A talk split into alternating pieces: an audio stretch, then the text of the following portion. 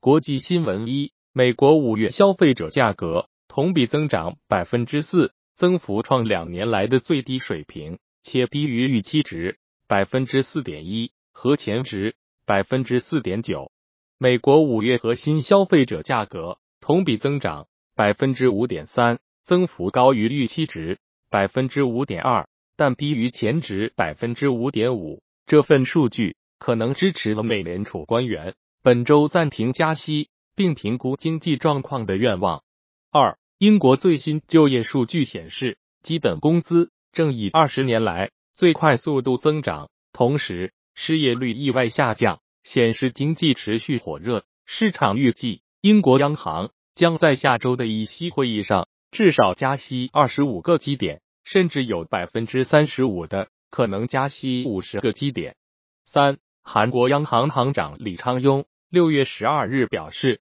韩国房地产贷款逾期率正在增加，今年可能制定更复杂的货币政策，以防范和应对金融业风险。尽管有迹象表明房地产市场趋于稳定，但房地产贷款拖欠率上升，需要密切关注相关金融风险。四，欧洲央行将于十五日宣布最新利率决议。市场预期该行将继续加息二十五个基点，但在滞胀局面下，市场人士担忧持续紧缩政策将加重欧元区经济严峻性。欧洲央行将于本周公布最新利率决定，市场普遍认为其将延续五月份的加息节奏。五，据美联社当地时间六月十二日报道，在新冠疫情期间，美国政府发放的。四点二万亿美元援助金中有超过两千八百亿美元被诈骗者窃取，这也是美国有史以来最大的诈骗案。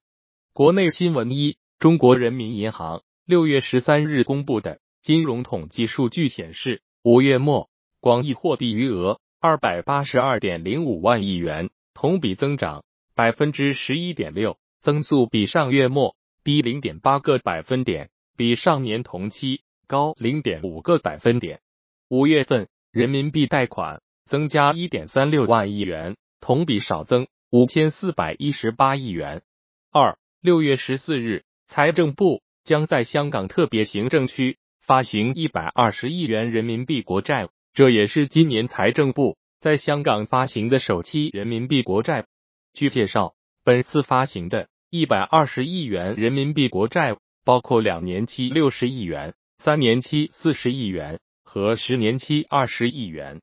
三、油价年内第六降。据国家发改委网站消息，六月十三日二十四时起，国内成品油价格按机制下调。国家发改委表示，根据近期国际市场油价变化情况，自二零二三年六月十三日二十四时起，国内汽柴油价格每吨分别降低五十五元。和五十元，加满一箱九十二号汽油将少花两元。四成联会五月皮卡市场销售四点六万辆，同比增长百分之四点三，环比增长百分之七点二，处于近五年的高位水平。一至五月皮卡销量二十点九万，同比持平的走势相对较平稳。同时出口一点一五万辆，同比增长。百分之七十四五。日本经济新闻十二日援引美国农业部数据报道称，全球最大的谷物进口国中国取消了原定于四月下旬至五月中旬进口的一百一十点四万吨美国产玉米，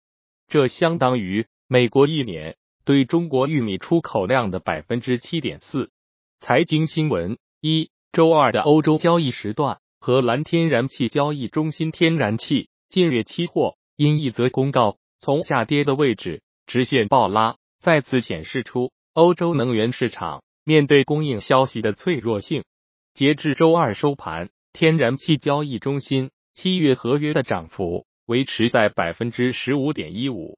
二，英国国债跌至全球金融危机以来的最低位，交易员压住有百分之五十的可能，英国央行。会加息到百分之六，与央行会期对应的互换合约显示，到明年二月还会进一步紧缩一百三十八个基点。目前的基准利率为百分之四点五。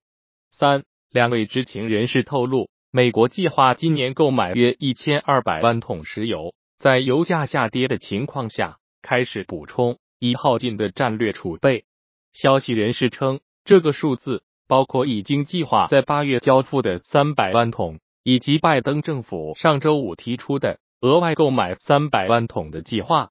四，美股大型科技股多数上涨，英伟达涨百分之三点九，报每股四百一十点二二美元，为有史以来最高收盘价，总市值首次突破一万亿美元大关。